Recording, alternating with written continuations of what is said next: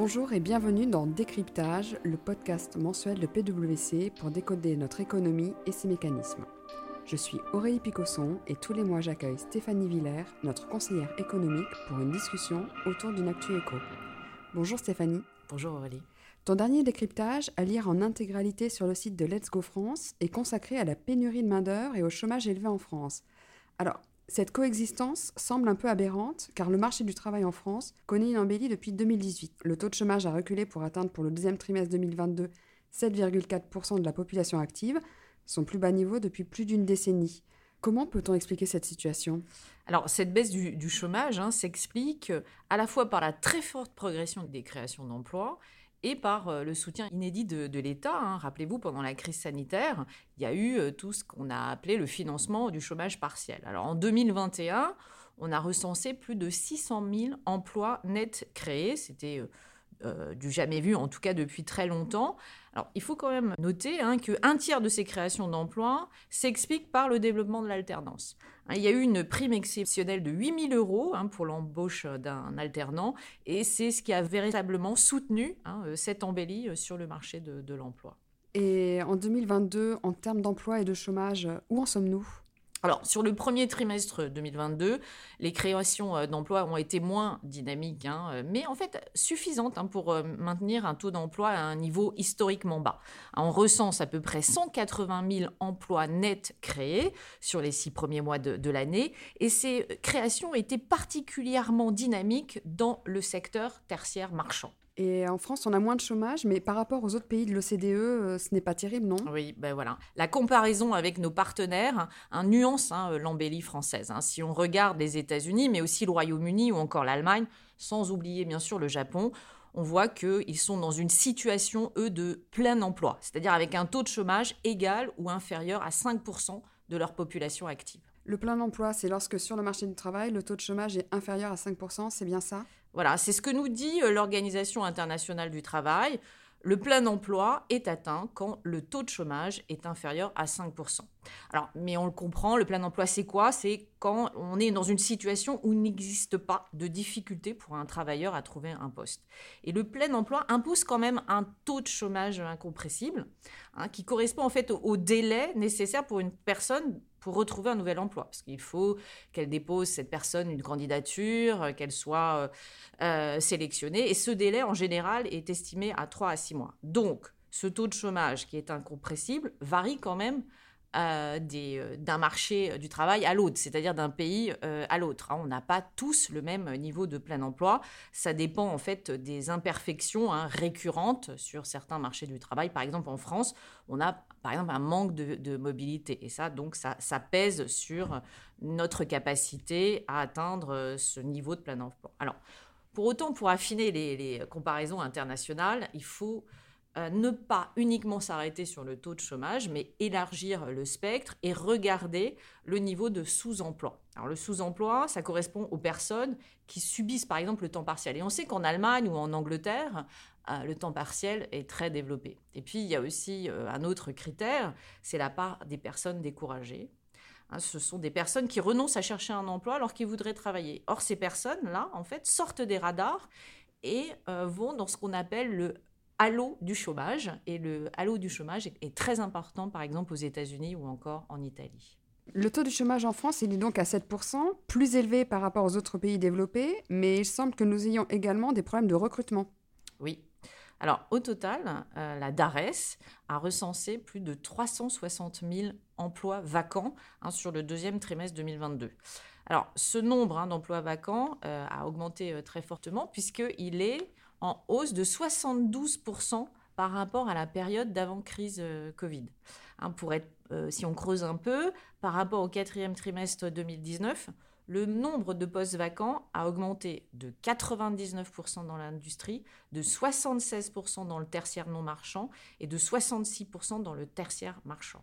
Et comment on peut expliquer la coexistence d'un taux de chômage élevé et d'un nombre important d'emplois vacants? Oui, alors voilà, le bon sens se heurte à la réalité des chiffres. Avec un taux de chômage à 7,4% de la population active, qui concrètement correspond à 2,3 millions de personnes à la recherche d'un emploi. Il est difficile en fait de justifier cette persistance hein, d'un nombre important de postes vacants. On pourrait par exemple imaginer hein, que près de 300 000 personnes sans emploi sortent des radars du chômage s'ils se tournaient hein, vers ces, postes non pourvus. Pourtant, il y a une enquête euh, de la Banque de France qui nous indique que 57% des entreprises interrogées rencontrent des difficultés de recrutement. Mais si on augmentait les salaires de ces postes non pourvus, euh, ce ne serait pas une solution? C'est ce que la théorie nous enseigne. Hein. Pour atteindre l'adéquation entre l'offre et la demande, c'est simple, il faut faire un ajustement par les prix. Et dans le cas du, marché du travail, c'est bien sûr accroître euh, les, salaires hein, pour atteindre cet équilibre offre-demande. Mais en réalité, en fait, il y a des frictions aux origines diverses en fait, qui empêchent en fait cet équilibre. Et euh, qu'est-ce qu'on entend par euh, friction? Quelles sont-elles? Alors, les entreprises, euh, déjà les plus fragiles, ont du mal à offrir des, salaires attractifs.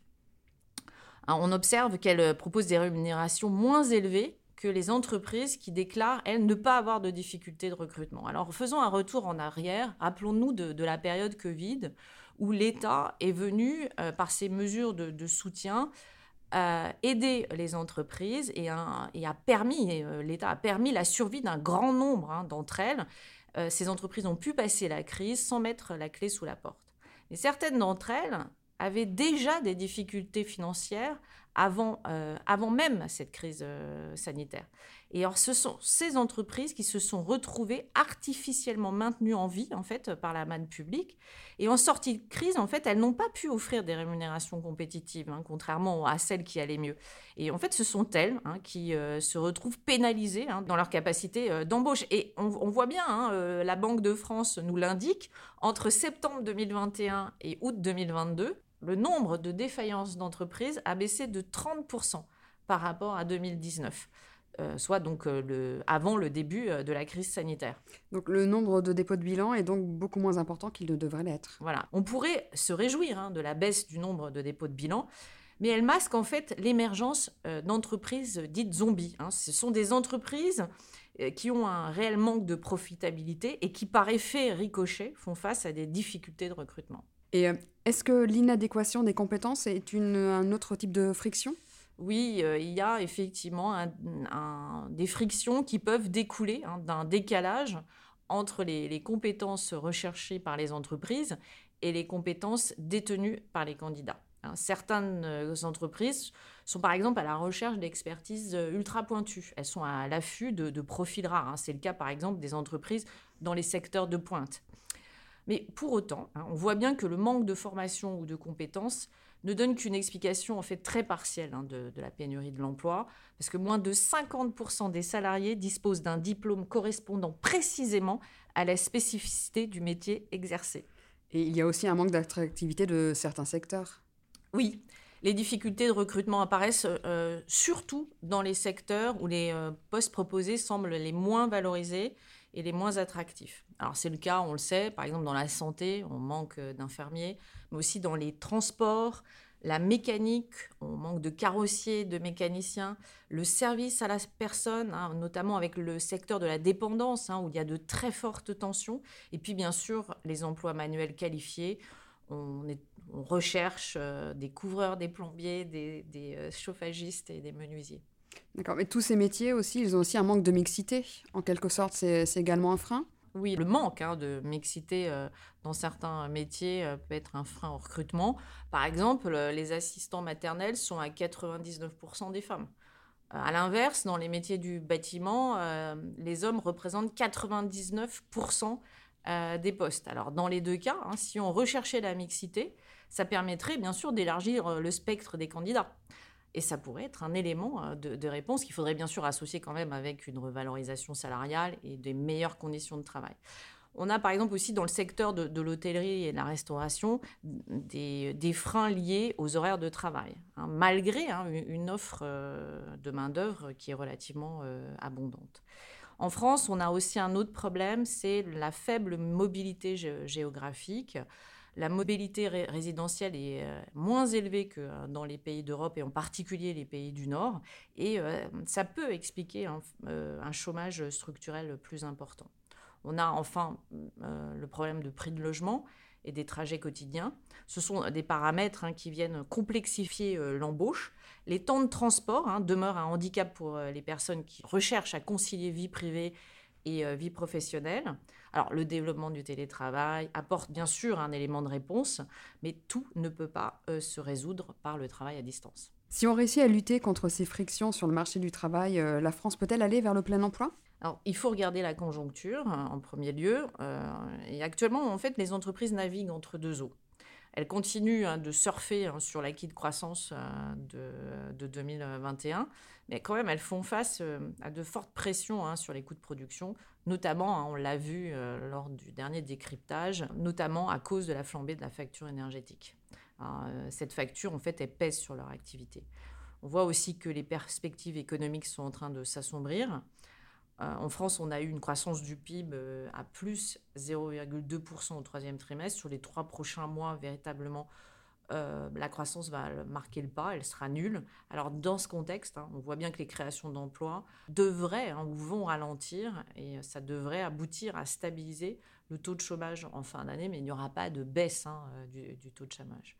Et ensuite, si on regarde la théorie économique, celle-ci nous enseigne que lorsqu'une banque centrale veut lutter contre l'inflation, ça induit presque mécaniquement une augmentation du taux de chômage. Hein. C'est euh, la courbe de Phillips qui a mis en évidence hein, euh, cette corrélation négative entre le taux de chômage et le taux d'inflation.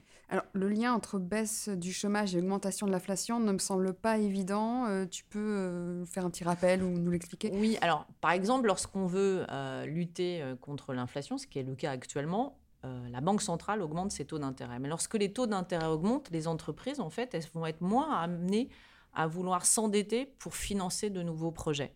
Elles vont moins vouloir, par exemple, moderniser leur appareil productif et donc vont, vont vouloir moins embaucher. Et donc, euh, c'est par cette euh, politique monétaire de hausse des taux d'intérêt pour lutter contre l'inflation qu'on se retrouve, in fine, avec une augmentation du taux de chômage. Et c'est ce qu'on est en train de vivre actuellement en tout cas, c'est ce que la BCE nous dit parce qu'elle elle nous a bien expliqué qu'elle voulait absolument juguler euh, l'inflation européenne qui est trop forte actuellement euh, pour elle, puisqu'elle est bien au-dessus des 2%.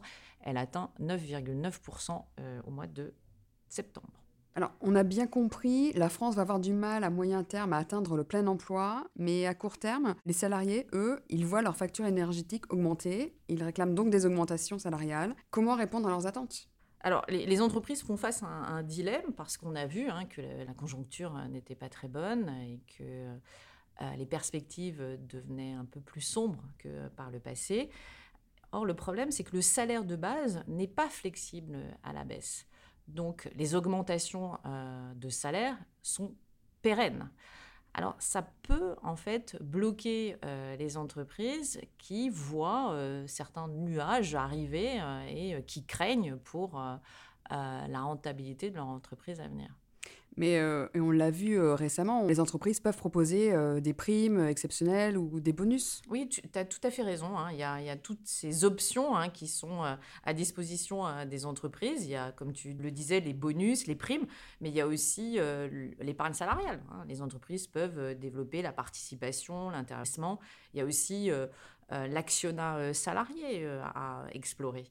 Donc voilà, euh, les, entreprises ont entre leurs mains euh, beaucoup de dispositifs euh, à explorer pour répondre hein, aux réclamations des salariés qui font face, hein, c'est vrai, hein, de, vraies augmentations de, de, dépenses contraintes. On a vu les dépenses de chauffage, de transport, d'alimentation sont des postes qui sont en forte augmentation. Merci beaucoup Stéphanie pour cet éclairage. Merci à tous pour votre écoute et rendez-vous dans un mois pour le prochain décryptage.